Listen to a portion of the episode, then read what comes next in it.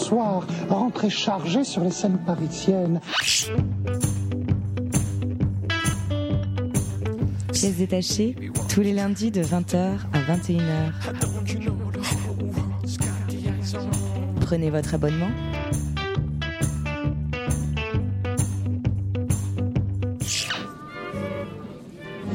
que, que Jack est emballé. Bonsoir à toutes et à tous et bienvenue dans Pièces détachées sur Radio Campus Paris, votre émission consacrée à l'actualité du spectacle vivant en Ile-de-France.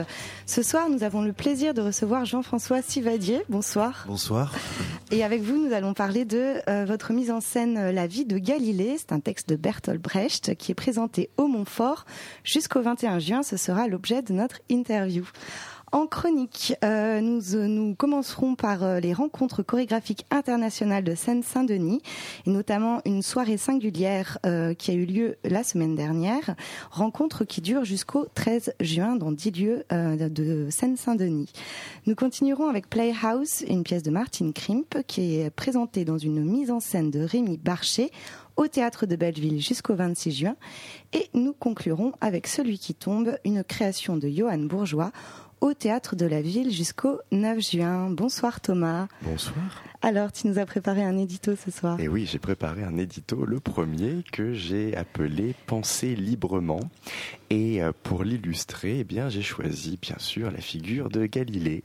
Galilée, c'est l'histoire d'un astronome italien qui, au début du XVIIe siècle, eh bien, fit voler en éclats l'ordre du monde alors établi. Grâce à ses observations du ciel, il remit en cause la conception du monde, selon Ptolémée, et soutenu ardemment par l'Église, selon laquelle la Terre, création divine, serait au centre de l'univers. À l'époque, oser émettre une pensée contraire à celle qui dominait était très risqué et pouvait conduire à la mort. Pour Galilée, cela n'ira pas jusque-là, même si l'Inquisition lui fera abjurer ses théories. Penser librement est-il toujours aussi risqué? D'un point de vue occidentalo-centré, on pourrait penser que de prime abord, non. Mais dans certaines régions du monde, encore aujourd'hui malheureusement, oui. Penser librement est risqué, et notamment là où la religion d'État détient encore un point prépondérant, mais pas que. Et puis parfois, on se réveille pour on se rend compte que chez nous aussi, cela peut vous coûter la vie, comme les événements de janvier dernier nous l'ont horriblement rappelé. Face à ce risque que présente la liberté de penser, il y a généralement deux types d'attitudes adoptées. Soit céder aux dictates de la pensée unique et se renier, soit résister et se battre jusqu'au bout. Et puis il y a Galilée, sorte de troisième voie, qui cède en apparence, mais qui résiste ardemment dans le plus grand secret. Même si le prix à payer est parfois lourd, il est rassurant de voir que ces esprits libres ont toujours existé et existeront toujours, car c'est grâce à eux que le monde change et c'est ainsi que le processus de changement se fait. J'aimerais donc saluer ce soir ces hommes et ces femmes qui se battent quotidiennement pour ce qui est un droit inhérent à l'espèce humaine, c'est-à-dire penser, et à qui le théâtre rend souvent hommage, comme vous, Jean-François Sivadier, dont votre mise en scène de la vie de Galilée de Bertolt Brecht se joue actuellement au théâtre Le Montfort jusqu'au 21 juin. Et c'est avec un grand plaisir donc que nous vous recevons ce soir pour en parler. Et donc, eh bien, pour commencer, eh pour parler, allons-y. Une question. Une première question. Et donc, Jean-François Sivadier, vous avez la triple casquette de comédien, metteur en scène et auteur. Euh, vous avez pourtant commencé euh, par une formation de, de, comédien au TNS, le Théâtre National de Strasbourg. Comment est-ce que vous en êtes arrivé à la mise en scène et à l'écriture? Est-ce que c'était des envies qui étaient déjà présent dès le début au même titre que comédien ou est-ce que c'est venu après? C'est venu en même temps. D'accord. Dans la mise en scène, c'est venu parce que très très tôt, je me rappelle, j'étais, j'avais 20 ans, 19-20 ans, j'étais au conservatoire du Mans et j'avais déjà envie de diriger euh, mes copains. Voilà, des gens qui avaient le même âge que moi et de les mettre en scène, de les regarder, de les, de les faire travailler, de les pousser, d'inventer des choses avec eux. Donc ce désir-là m'est venu très tôt et pour le désir de l'écriture, euh, bah, comme tout le monde, euh, quand j'étais ado, j'écrivais des poèmes, des journaux, euh, voilà. Et puis c'est une chose qui m'a qui m'a poursuivi après, mais je me sens pas vraiment comme un auteur, euh, comme les gens qui écrivent tout le temps. Moi, j'écris pas tout le temps. J'ai écrit surtout des spectacles dont je savais que j'allais les mettre en scène. Donc j'ai écrit pour des acteurs précis. C'était même ça ma motivation. Et j'aimerais beaucoup d'ailleurs renouveler l'expérience, mais je suis un peu paresseux au niveau de l'écriture. voilà. Euh, moi personnellement, je vous connais pour vos mises en scène de théâtre, mais vous mettez aussi en scène des opéras, notamment Les Noces de Figaro, Madame Butterfly, Carmen. Est-ce qu'il y a une différence entre ces deux types de mise en scène, théâtre et opéra? Alors oui et non, c'est-à-dire faire de faire du théâtre, ça m'a énormément servi à l'opéra parce que euh, je me suis aperçu en arrivant à l'opéra que la manière dont je montais des spectacles au, théâtre était finalement très opératique.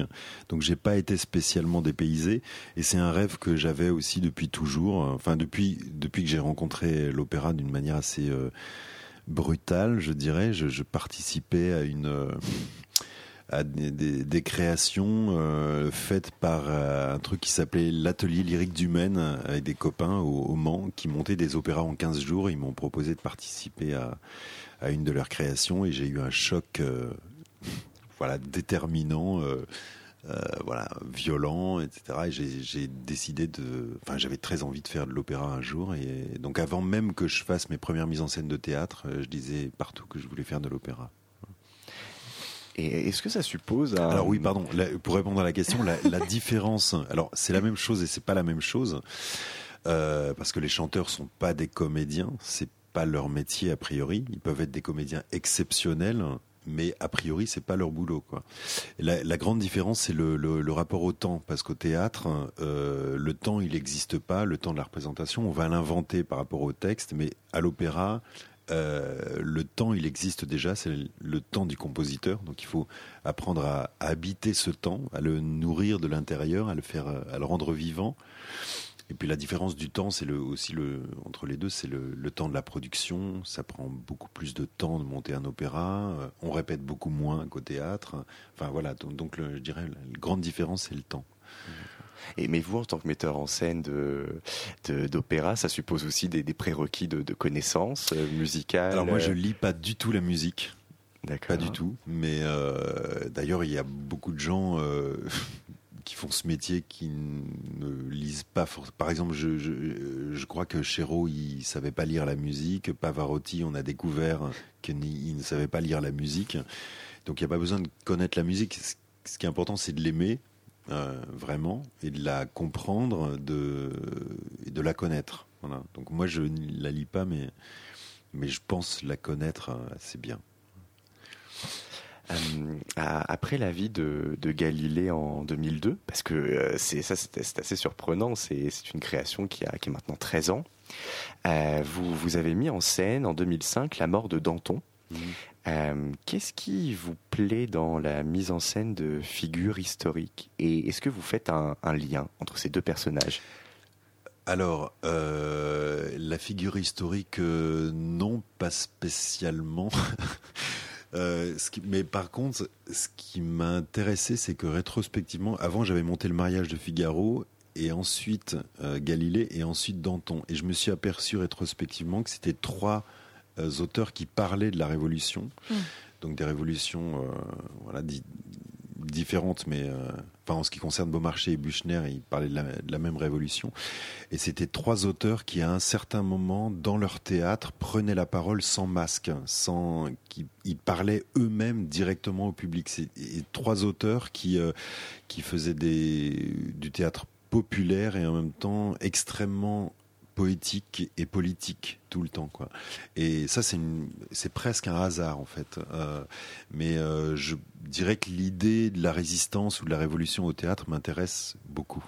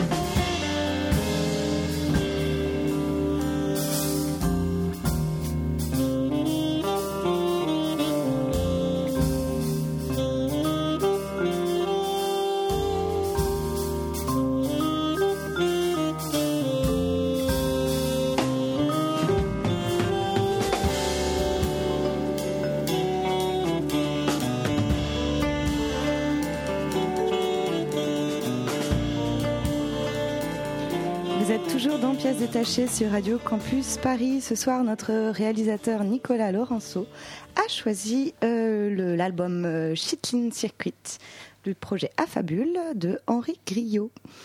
Euh, on retrouve, bah, on ne vous a pas perdu, vous n'étiez pas trop loin, mais Jean-François Sivadier pour cette interview autour de la vie de Galilée de Brecht. Bonsoir Chloé. Bonsoir. Pour en revenir justement à la vie de Galilée, alors Brecht écrit ce texte en 1938, il est exilé au Danemark, donc en pleine guerre mondiale, et avec selon lui l'idée de donner l'image d'une ère nouvelle. Et comment définiriez-vous le caractère justement peut-être éventuellement politique du spectacle? Enfin, de l'écriture, en tout cas, de l'origine de l'écriture. Il y a plusieurs choses. Bah, il a écrit la première version en 38. Euh, il, est parti de l'Allemagne en, en 33 et la, la, première version de la pièce qui s'appelait La Terre tourne était clairement un avertissement à tous les intellectuels, les savants qui étaient restés en Allemagne et qui pouvaient tenter d'abdiquer de, leur euh, leur savoir entre les mains des, des, chefs nazis. Et donc, dans cette première version, Galilée, il est clairement un héros. C'est-à-dire qu'il a réussi à, être plus fort que le pouvoir en rusant et en, se rétractant pour pouvoir continuer euh, à travailler, mais donc en, restant en vie. Et puis, euh, l'autre version qu'il a écrite aux États-Unis en 45, qu'il a écrite en collaboration étroite avec Charles Lawton, qui était une star euh, hollywoodienne, donc qui jouait Galilée. Euh, pendant qu'il travaillait à la pièce, il y a eu Nagasaki et Hiroshima, et là, il a complètement changé le message de la pièce, et il a fait de Galilée un, un traître, enfin ce qu'on entend à la fin de la pièce, c'est-à-dire euh, je suis une ordure en fait, hein. je ne suis pas un héros, je suis une ordure parce que oui, je malheur, me suis rétracté. Le, malheur le pays qui a besoin d'un héros. Voilà, puis j'ai lâché le peuple surtout. Et ça, cette chose-là, ce qui est incroyable dans la pièce, c'est qu'il y a les deux versions qui se confrontent à la, dans la dernière scène, enfin l'avant-dernière scène de la pièce, parce qu'on n'a pas monté la dernière, mais où il y a son disciple Andrea qui dit vous êtes un héros parce que vous avez réussi à écrire, euh, vous avez été plus malin que, que l'Inquisition, et, et Galilée qui répond non non, le principal c'est que j'ai lâché le peuple et ça c'est un crime. Voilà, c'est le, le, crime qui va donner, selon Brecht, la bombe atomique. C'est-à-dire, j'ai remis mon savoir entre les mains des, des puissants pour qu'ils en usent, en, en usent pas, comme il dit, comme cela sert leurs intérêts, c'est-à-dire euh, ce qu'avait dit Oppenheimer, euh, je, je, la science ne regarde que la science, mmh. voilà, des responsables que que devant la science. Et pas et, en privant donc le, le, la science de son de son impact euh, euh, social et révolutionnaire. Et justement, alors le spectacle, on l'a dit tout à l'heure, à, 13 ans, euh, comment il a évolué justement? Parce qu'on parlait aussi euh, de, de, de, ce désir un peu révolutionnaire, enfin que vous avez mmh. euh, évidemment tout acte théâtral et tout acte est un acte révolutionnaire, un mmh. acte politique. Euh, comment il a évolué ce spectacle dans le temps euh, Est-ce que l'actualité a eu une ascendance sur sur le regard que vous aviez Alors, sur le spectacle Comme les grands textes de théâtre, comme les ou comme les grands livrets d'opéra, les grandes œuvres sont universelles parce qu'elles résonnent à chaque époque de manière très forte. Là, ce qu'on n'avait pas prévu, le spectacle c'est le même et c'est pas du tout le même parce que les acteurs ont mûri. Euh, je dirais que ils, sont beaucoup plus dans l'essence du sens que dans la forme telle qu'on a pu l'être peut-être à la création, parce qu'on savait pas ce qu'on était en train de faire quand on l'a créé. Là, on sait que le spectacle, il a un certain impact. Donc maintenant, de l'intérieur, euh, il me semble que les acteurs font un voyage plus plus conséquent. Enfin voilà. Et sur l'actualité, euh, par exemple, dans les répétitions, quand on a commencé à re-répéter, je me suis aperçu que dans chacune des scènes, il y avait la question de Galilée qui était tiraillé entre les intérêts du peuple pour lequel il travaille et les intérêts du pouvoir qui lui donne les moyens de ce travail. Mmh. Euh, c'est une chose qui m'avait pas frappé de cette manière-là à la création. Euh, et, donc de voir, euh, bon, par exemple avec le désenchantement du retour de la gauche au pouvoir, c'est une chose qui, quand on répétait en septembre, nous a vraiment sauté à la figure. Et, puis c'est une question que, Galilée a une culpabilité même que Brecht pardon a, a en lui, je pense, toute sa vie, parce que lui-même était pas très clair par rapport à ça. Quand il est devenu une, une en RDA une espèce de, vitrine de la culture allemande euh, et qu'il était dans une ville en ruine euh, et qu'il était en même temps du côté du pouvoir et en même temps euh, voilà qu'il qui, qui, écrivait aussi pour parler du peuple. je pense que cette position n'était pas pas facile à tenir. Voilà donc. Donc voilà, comme donc les grands textes, évidemment, le, soir des événements de Charlie, on a joué la pièce. C'était le silence dans la salle, c'était inouï parce qu'on avait l'impression que les, les, le texte venait d'être écrit. Euh, à un moment donné, il y a un monologue de Madame Sarti qui dit à Galilée euh, Tu peux continuer à dire la vérité si tu veux, si, si, si, toi, tu es capable de, de, de, risquer ta peau pour ça, d'accord, mais pas celle de ta mm. famille et pas moi et tout ça. Je pense que les gens. Euh, les, proches de Charb et de Cabu ont dû entendre des choses comme ça très souvent. Euh, donc c'était c'était incroyable de jouer euh, ce soir-là. C'est la même distribution? Non, il y a deux acteurs qui ont changé. Euh, et alors, euh, comment euh, du Une insiste de Laurent. Bonsoir Laurent. non, mais je me permets parce que je trouve que c'est fascinant de, de, pouvoir reprendre un projet 13 ans après, euh, notamment avec la même la même équipe. Et euh, comment ça s'est passé justement cette cette reprise? C'est ce que vous disiez. C'est au-delà de cette épure du sens. Est-ce qu'il n'y a pas une forme de mélancolie quand on, pardon, c'est mon si. ambiance du soir, mais quand on reprend quelque chose qui a été aussi un immense succès? Ben si, tout à fait. Le truc, c'était de pas se laisser. Euh, alors, c'est de regarder garder avec euh, euh, comment dire impartialité, euh, bienveillance et tendresse le travail qu'on avait fait, y compris ses défauts, c'est-à-dire de pas trop vouloir se dire bon maintenant on va tout changer parce qu'on est plus intelligent ou je sais pas quoi ou plus vieux ou mais c'était de, dire on va le reprendre tel quel. Alors de se retrouver de retrouver de se réinventer le désir. Mais comme on travaille alors c'était possible aussi parce qu'on travaille tous, on n'est pas une troupe, mais il y, a, un rassemblement de, gens comme ça avec qui on a fait un certain nombre de spectacles et on est tous un peu obsédés par les mêmes questions. Donc, euh, donc finalement, c'était assez simple. Et puis tout le monde avait un souvenir très heureux de ce, texte, ce spectacle qui a été marquant, euh, ne serait-ce que parce, qu'on découvrait Brecht et sa pensée sur le théâtre. Et puis euh, et voilà quoi. Donc c'était, mais c'était pas évident hein, parce que justement on se disait oh là là, on va refaire comme avant. Et en fait on a dépassé assez vite ce, stade-là. On, on, a réussi à redécouvrir le texte et, à s'amuser avec. Moi j'ai une question bah, justement sur votre rapport aux, comédiens parce que Nicolas Bouchot, Stéphane Butel, Christophe Ratandra, Nadia Vodenreiden, euh, on, les retrouve fréquemment dans vos mises en scène. Euh, comment est-ce que vous faites pour eh bien faire perdurer dans, le temps cette, cette relation de travail et, quelle, place vous, vous leur accordez bah, au-delà de leur qualité de comédienne et de comédien dans vos mises en scène?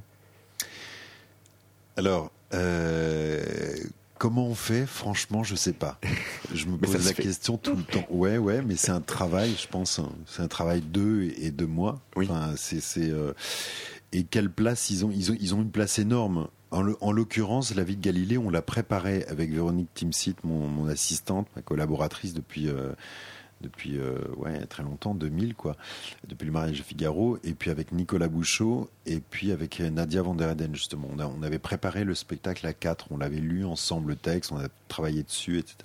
Donc il y a vraiment un travail de collaboration énorme, et avec les autres acteurs, il y a il y, a, il y a, une chose de oui de fidélité d'amitié de voilà. Après c'est très compliqué de travailler avec ses amis hein, parce qu'on ne veut pas se fâcher. Et, euh, et puis c'est un, voilà, c'est un. Mais au moins, ce qui est formidable, c'est qu'on on, sait très vite qu'on regarde ensemble dans la même direction.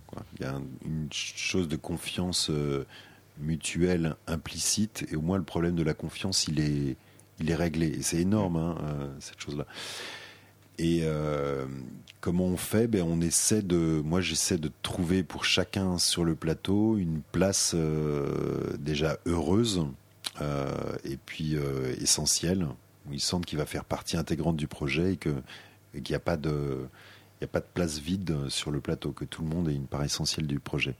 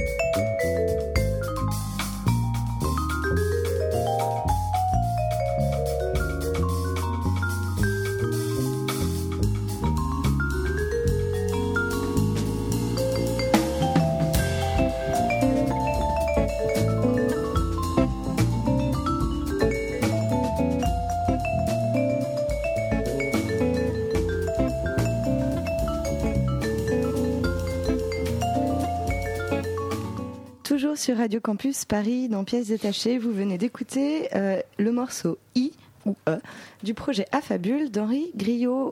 Poursuit cette interview avec Jean-François Sivadier autour de la vie de Galilée.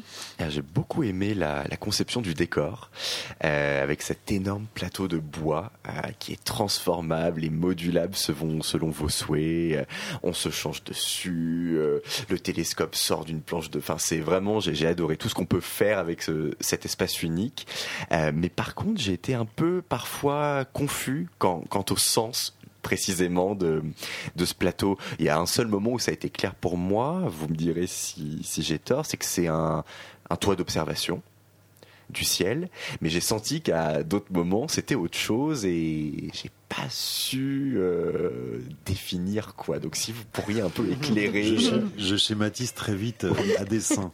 On s'est dit à un moment donné, on savait qu'on voulait un plateau, c'était une, intuition qu'on avait, un, plateau d'où euh, tout ce dont on aurait besoin allait sortir comme un outil. Voilà.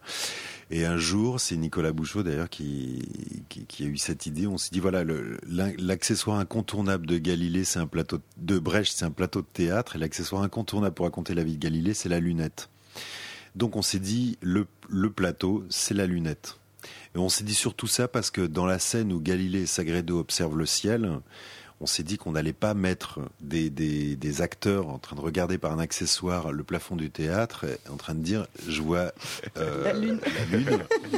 Ça aurait été totalement illustratif et, euh, et mais surtout on s'est dit la scène elle est très longue et ce qui est important c'est ce qui leur arrive eux. Donc ce qu'il il faut qu'on que ce qu'ils voient, on l'imagine, que le spectateur l'imagine et le voit dans les yeux des acteurs. Et puis il y a un parallèle entre le fait de quand on regarde le ciel, euh, mm voilà, on, se, on peut se sentir euh, voilà comme Dieu ou, euh, comme une merde, et exactement comme quand on est sur un acteur de un, acteur sur un, plateau de théâtre, c'est-à-dire qu'il peut se sentir hyper puissant ou totalement euh, isolé. Et donc c'est pour ça qu'on a fait cet espace totalement vide où il y a deux acteurs qui viennent. C'est marrant d'ailleurs parce que des fois les, les, gens nous disent ah oui la scène où il marche sur la lune. Enfin bon. c'est riche d'interprétation. Ouais ouais hein. tout à fait.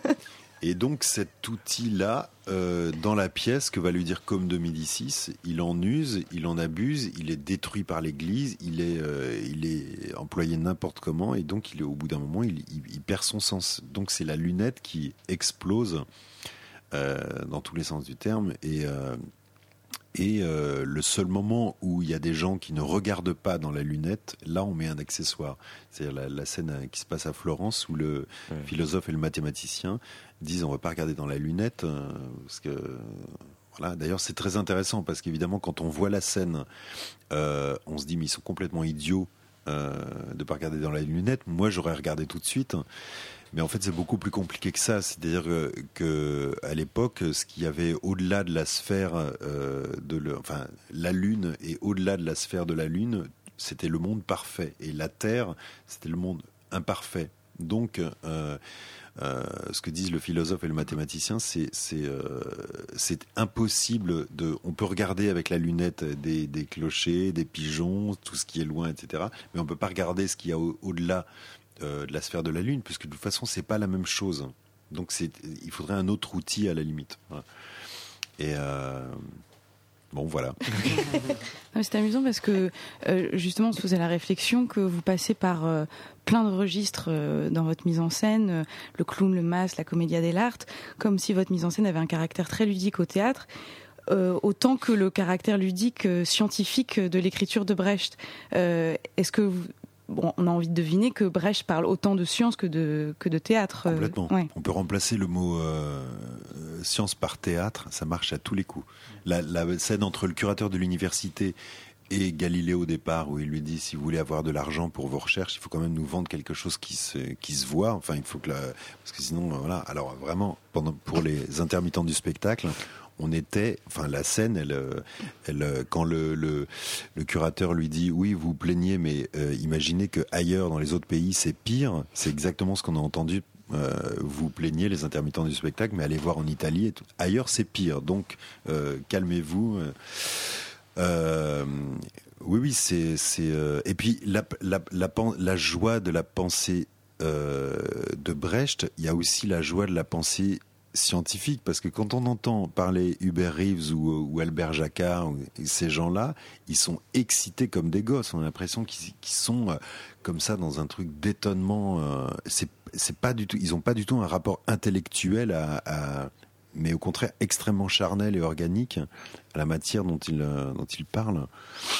Euh, donc ça, cette chose qui a été accentuée par Brecht, c'est-à-dire qu'on voit un Galilée qui est d'abord un bon vivant, qui aime vivre, manger, boire, etc. Euh, c'est une chose fondamentale dans la pièce, c'est qu'il a un rapport extrêmement euh, charnel à la science. La vie de Galilée, c'est quand même un spectacle interactif, je trouve. le public est amené à participer activement à la grande leçon d'astronomie donnée par Galilée, euh, quand il n'est pas amené à monter sur le plateau euh, pour venir en aide à, l'astronome. Nous, je dis qu'on est venu, il y avait une, jeune fille du public qui est montée sur le plateau pour interpréter le Soleil. quelle importance ça a pour vous d'inclure le spectateur dans le jeu, de le rendre actif? Alors, en ce qui concerne la vie de Galilée, c'est très important parce que, par exemple, il y a au début, quand même, Galilée, il parle pendant un quart d'heure à un enfant qui a 11 ans et qui ne comprend pas tout, mais qui est séduit par le mouvement. Voilà. Exactement comme un spectateur de théâtre qui arrive avec un esprit d'enfant, c'est-à-dire un esprit de scientifique qui est extrêmement euh, intelligent, exigeant, mais qui est qui est prêt à tout. Voilà. On s'est dit au départ qu'il fallait absolument qu'on mette le spectateur dans la tête d'Andrea. C'est-à-dire que le public, il est 11 euh, ans d'âge mental, donc il soit extrêmement intelligent, extrêmement réceptif, extrêmement... Euh, euh, avec un appétit énorme. Et, et puis, il y a une chose par rapport au, à ce dont on parle dans la pièce, c'est que n'empêche que quand il met un petit bâton Galilée sur une pomme et qu'il tourne la pomme, ben, il y a un silence qui se fait dans la salle parce que la, la Terre qui tourne, on nous l'a dit, mais on l'a jamais vu. Donc on est obligé de l'imaginer et en plus ça se passe pendant la représentation, c'est-à-dire la Terre tourne. Mmh. À Avignon, c'était très clair parce qu'on commençait pendant le jour. Euh, voilà, toutes ces toutes ces choses-là, le fait de pourquoi le soleil a l'air de bouger, c'est ce qu'il dit Andrea, mais je sais pas, on peut imaginer qu'il y a 80% des Américains qui pensent vraiment que le soleil se lève et se couche. J'ai entendu ça, je crois que c'est Jacquard qui dit ça. C'est quand même incroyable. Dans l'imaginaire collectif, que le soleil ne se lève et ni ne se couche, c'est une chose qu'on nous a racontée. Mais tous les matins, on se dit tiens, le soleil s'est levé. Euh, Il a bien dormi. Et donc cette chose sur euh, voilà, donc cette chose sur la pensée, sur emmener le spectateur ludiquement dans la pensée, ça c'est une chose euh, les plus magnifiques qu'on puisse faire. Euh, au théâtre, moi, j'ai, moi, j'adore quand je suis spectateur d'avoir l'impression, au bout d'un moment, d'être sur le plateau avec les acteurs ou les danseurs et de regarder avec eux l'œuvre, mais de pas être en train de regarder un spectacle, mais d'être avec eux en train de faire quelque chose. Euh, et donc Brecht, pour ça, c'est le, c'est le champion, mais particulièrement dans cette pièce-là, euh, parce que à cause du sujet, à cause de l'humanité qu'il y a dans la pièce, à cause de l'enfance, enfin d'Andrea, l'histoire de la transmission du disciple et etc. Puis ce qu'il dit sur le peuple, c'est extraordinaire, euh, tout le temps. On, parlait tout à l'heure du, groupe du doute justement, euh, qui est un moment euh, dans le spectacle. Alors on, se pose la question de l'improvisation ou pas. donc, donc tous les comédiens viennent poser la question de organiser un, lance un débat en fait sur euh, le doute. Euh, mais c'est vrai qu'il y a toujours cette chose-là. Est-ce que le spectateur va oser euh, Comment comment vous abordez cet endroit-là? Est-ce que vous avez envie que ça réponde?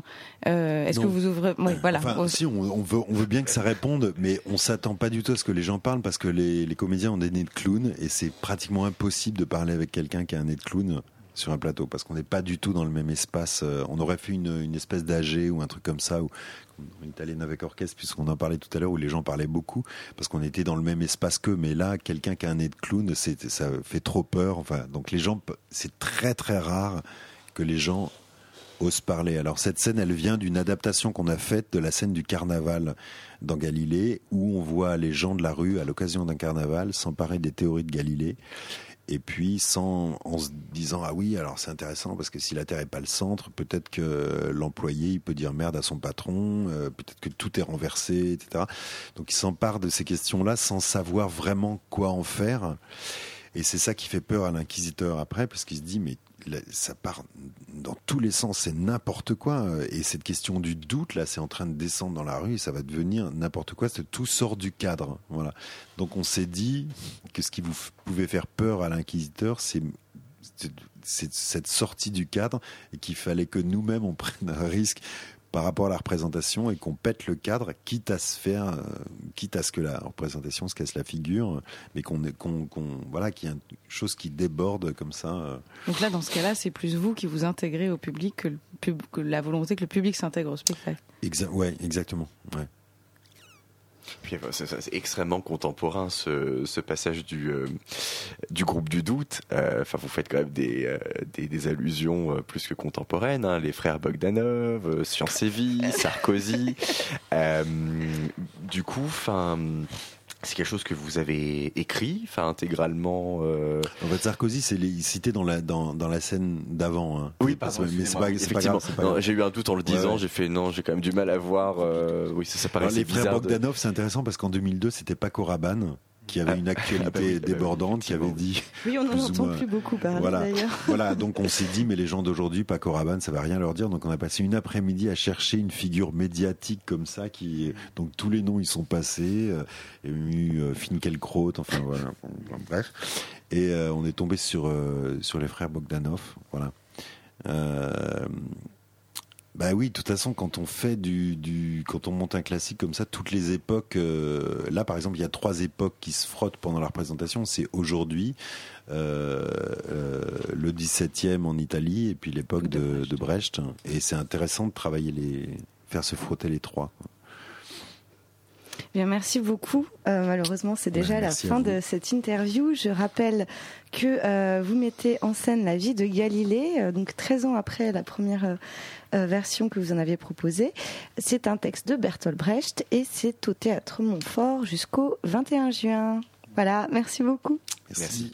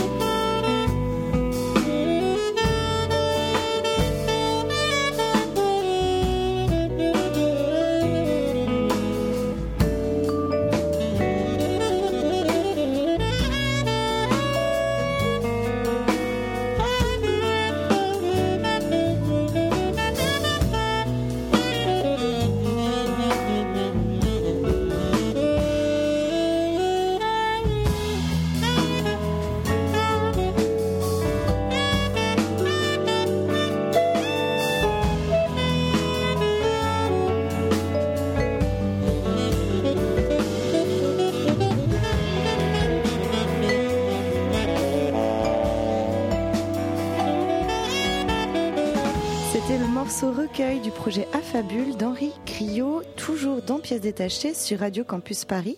Tout de suite, le tour de table de l'actualité théâtrale. Il s'agit d'une, histoire, euh, c'est-à-dire qu'en fait, il s'agit plus d'un concept d'histoire. Propositions très différentes ce soir. Euh, nous commencerons par les rencontres chorégraphiques internationales de Seine-Saint-Denis à l'appui d'une soirée singulière qui a eu lieu la semaine dernière au Colombier de Bagnolet. Nous poursuivrons avec Playhouse, une pièce, une pièce de Martin Krimp, dans une mise en scène de Rémi Barcher. C'est au théâtre de Belleville jusqu'au 26 juin.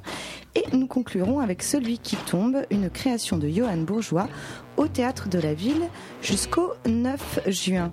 Alors, les rencontres chorégraphiques internationales de Seine-Saint-Denis, qui sont devenues annuelles depuis 2003, euh, étaient initialement nommées concours de Bagnolet. Elles ont connu différentes étapes depuis euh, leurs origines qui remontent à 1969 quand même. Hein. C'est un haut lieu de déchiffrage, euh, défrichage et de déchiffrage aussi de la danse contemporaine qui a permis à de nombreux chorégraphes de faire leur premier pas, de se faire connaître. Euh, donc depuis toutes ces années, notamment Dominique Baguet, Maggie Marin, Mark Tompkins ou encore plus récemment Cataline euh. Dans cette euh, édition euh, 2015, donc qui se répartit dans 10 lieux de Seine-Saint-Denis, euh, j'ai pu assister à une soirée singulière, donc ça s'intitule comme ça, où les femmes étaient à l'honneur, euh, puisqu'elle cette soirée regroupait quatre solis de quatre pays différents. Donc passant de l'Espagne à la Corée du Sud, euh, le Japon, la France, c'était une véritable chance euh, de pouvoir embrasser du regard des propositions de quatre jeunes artistes euh, de quatre pays et donc quatre influences différentes en une seule soirée. Donc ce sont c'était des courtes propositions qui commençait par Au Principio da Casa dos Pombos des Espagnols Alice Ripoll et euh, Camila Moura. Alors c'était donc une femme seule au sol euh, qui avait des mous boudeuses.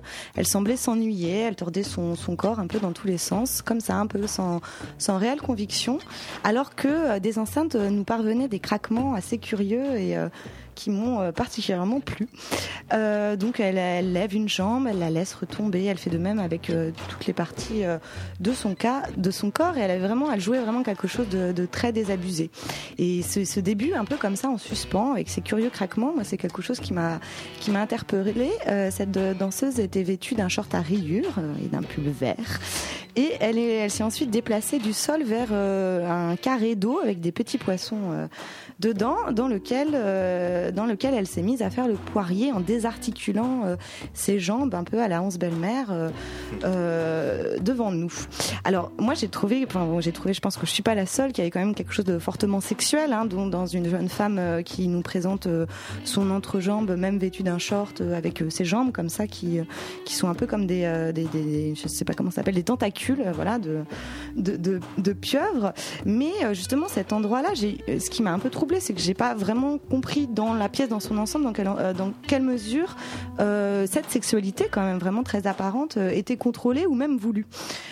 Et c'est finalement ce qui m'a mise à distance par la suite par rapport à, ce solo parce que jusque là je trouvais ça intéressant, curieux, troublant.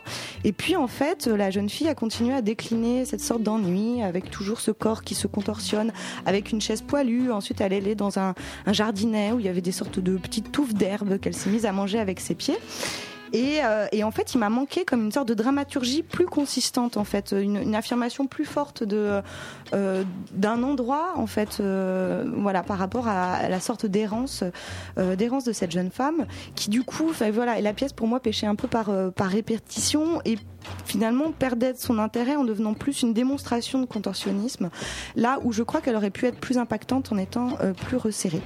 Suivait un solo d'une coréenne du Sud, Son Yejeong, euh, et qui est la proposition qui m'a emmené, je crois, le moins loin euh, dans mon imaginaire, puisque ça, ça, ça évoquait un peu le pipe show dans des couleurs rouges. Elle était vêtue d'une sorte de tenue un peu résille noire, un peu ambiance araignée. Euh, euh, il y avait aussi, j'ai trouvé un peu des échos jeux vidéo, manga, qui finalement n'ont pas trop permise de m'échapper. euh, Enfin, j'ai trouvé que c'était des thématiques un peu convenues, et donc du coup, ça m'a pas euh, hyper interpellée.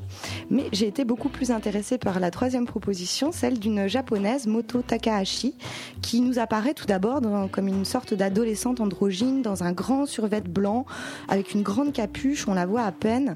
Elle approche sur le plateau avec un sac plastique rempli d'origami de toutes les couleurs qu'elle va euh, déposer, enfin renverser sur, sur, sur le plateau. Et puis petit à petit, elle va se débarrasser de cette tenue, donc apparaître en tant que jeune femme, plus, et euh, plus pleinement. Et elle nous proposait une danse qui sait vraiment tout à la fois s'animer avec une grande force euh, dans des mouvements qui peuvent évoquer un peu les, euh, les danses urbaines ou, le hip-hop, et à la fois être extrêmement délicate, beaucoup plus resserrée sur des mouvements de main. Voilà. Et, ce qui était vraiment très intéressant chez cette chorégraphe et danseuse, Moto Takahashi, c'est vraiment qu'elle était habitée quoi complètement, et donc ça forcément ça fait toute la différence pour le public. Et la soirée s'est conclue par euh, sa prière euh, de Malika Jardi qui était euh, vraiment euh, le- la, la cerise sur le gâteau euh, de cette soirée, euh, qui était un solo que j'ai trouvé vraiment habile et, et fascinant. En fait, Malika Jardi a enregistré sa mère, qui est pratiquant- pratiquante convaincue de l'islam, et l'a interrogée sur son rapport à la prière. Donc on a cette bande son qui nous livre un témoignage qui est à la fois intime, touchant, poignant. En plus, il y a une relation filiale entre l'interprète et, euh, et la voix de sa mère qu'on entend, et qui, au détour des questions religieuses liées à la prière, évoque aussi euh, l'amour, euh, le couple qu'elle a eu, le père disparu euh, de Malika Jardi. Euh, et donc voilà, donc ça c'est pour ce qui est de l'ambiance sonore. Alors que sur le plateau, euh, Malika Jardi, qui vraiment euh, dégage une, forte énergie qui ne, ne- s'économise pas, elle nous propose une danse vive et euh, nous fait vraiment partager avec une très grande générosité tout le plaisir qu'elle peut prendre à danser, jusqu'en dans, jusque dans des booty shakes qui n'ont quand même peu de choses à voir avec l'idée de la prière euh, en islam, des booty shakes sur des tubes de Rihanna. Euh, mais, mais pas seulement, puisqu'elle sait aussi se montrer plus grave, euh, se déployer dans le silence, dans des choses très tenues aussi, euh, très belles. Et donc voilà, ce qui est vraiment intéressant dans cette proposition, c'est cette tension qui s'établit entre ce témoignage audio euh, euh, de la mère et la fantaisie contemporaine de la fille, qui moi, pour moi, a forcé mon respect. Et également la finesse de la conjugaison de ces différents éléments qui nous sont présentés, qui vont jusqu'à une sorte de colonne en plexiglas qui peut évoquer et le minaret et la boule à facettes, parce que c'est euh, du plexiglas qui euh, reflète euh, vraiment ambiance boîte de nuit, Rihanna, Tropicana, Macumba, voilà, et qui, qui, qui est très intéressante. Donc voilà, pour moi, ça a réussi à une proposition qui réussit vraiment avec euh, intelligence à éviter les écueils. Et voilà. Et donc toute la question, et l'avenir nous le dira, c'est de savoir si euh, Malika Jardi rejoindra elle aussi ces chorégraphes qui, passant par euh, les rencontres chorégraphiques internationales de Seine-Saint-Denis, ont, ont su se faire un nom dans la danse contemporaine. C'est un festival qui continue jusqu'au 13 juin. Et donc toutes les infos des prochains spectacles, c'est sur www.rencontrechorégraphique.com au pluriel. On passe à Playhouse, une pièce de Martin Krimp, Thomas. Oui, alors, maison de jeu, théâtre, joué au papa et à la maman. Nombreux sont les sens du mot playhouse, qui est le titre de la pièce de l'auteur anglais Martin Kripp, traduite pour la première fois en français. On remarque tout de même que la notion de jeu est le point commun aux différents sens de ce mot, car c'est bel et bien un jeu auquel nous assistons, tout d'abord un jeu de théâtre, mais également, sujet de la pièce, le jeu de l'amour, le jeu du couple. À travers 13 courtes scènes, eh bien, nous suivons le quotidien de Katerina et Simon. Katerina et Simon se brossent les dents, Katerina et Simon nettoient le réfrigérateur, Katerina et Simon font un enfant, Katerina et Simon font la fête, etc. Autant de situations qui, en apparence, sont banales, mais qui, en fait, tendent vers une certaine absurdité, que ce soit à travers le texte ou bien le jeu. Un exemple de moment absurde, peut-être parmi les plus absurdes de la pièce, c'est lorsque Katerina offre une crotte de chien joliment empaquetée à son compagnon.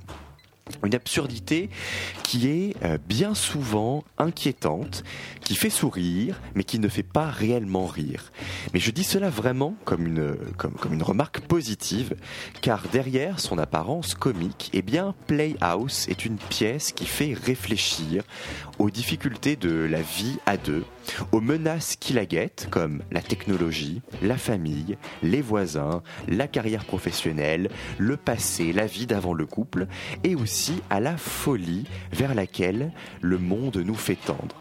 Car tout au long du spectacle, le couple tend vers cette folie qui est accentuée et bien par l'enchaînement de chacune des scènes. En effet, à chaque fois, une voix off annonce le titre de la scène, suivi d'un bruit d'horloge qui avance à toute allure jusqu'à la sonnerie, jusqu'à la sonnerie d'un réveil. Et pendant ce laps de temps, eh bien, les comédiens se changent très rapidement, le décor aussi, si besoin. Alors, justement, le décor. On fait face à un salon équipé d'un appartement, équipé en canapé, table basse, frigo, porte d'entrée, porte-manteau. Plusieurs des objets, ceux qui seront utilisés par les comédiens au cours de la pièce, sont disposés sur les côtés et en fond de scène, derrière le canapé. Et à cette unité de lieu, qui demeure identique du début à la fin, eh bien il y a tout de même, malgré le découpement de la pièce, comme je le disais, en 13 scènes, un lien entre elles, avec des renvois fréquents à un objet, à une situation, à une personne vue ou évoquée dans une scène précédente. Il y a même une histoire qui se tient sur plusieurs scènes. C'est celle de la voisine Yann qui inspiré par les ébats du couple, eh bien, ne demande qu'à les rejoindre et qui, à plusieurs reprises, eh leur offre des acides pour pimenter leur vie sexuelle. Un comportement qui semble à l'opposé de celui de Katerina et Simon, à l'apparence très BCBG kitsch, renforcée d'ailleurs par la perruque que les deux comédiens portent, mais qu'ils enlèvent à quelques rares moments de la pièce. Et à chaque fois qu'ils retiraient leur perruque, eh bien j'ai eu le sentiment que le couple tombait le masque, qu'ils arrêtaient de jouer, pour nous donner à voir la vérité de leur être.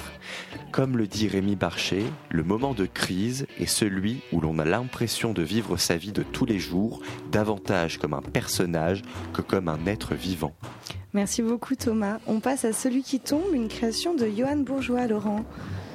Oui, alors je vais commencer par le, le, contexte de la représentation.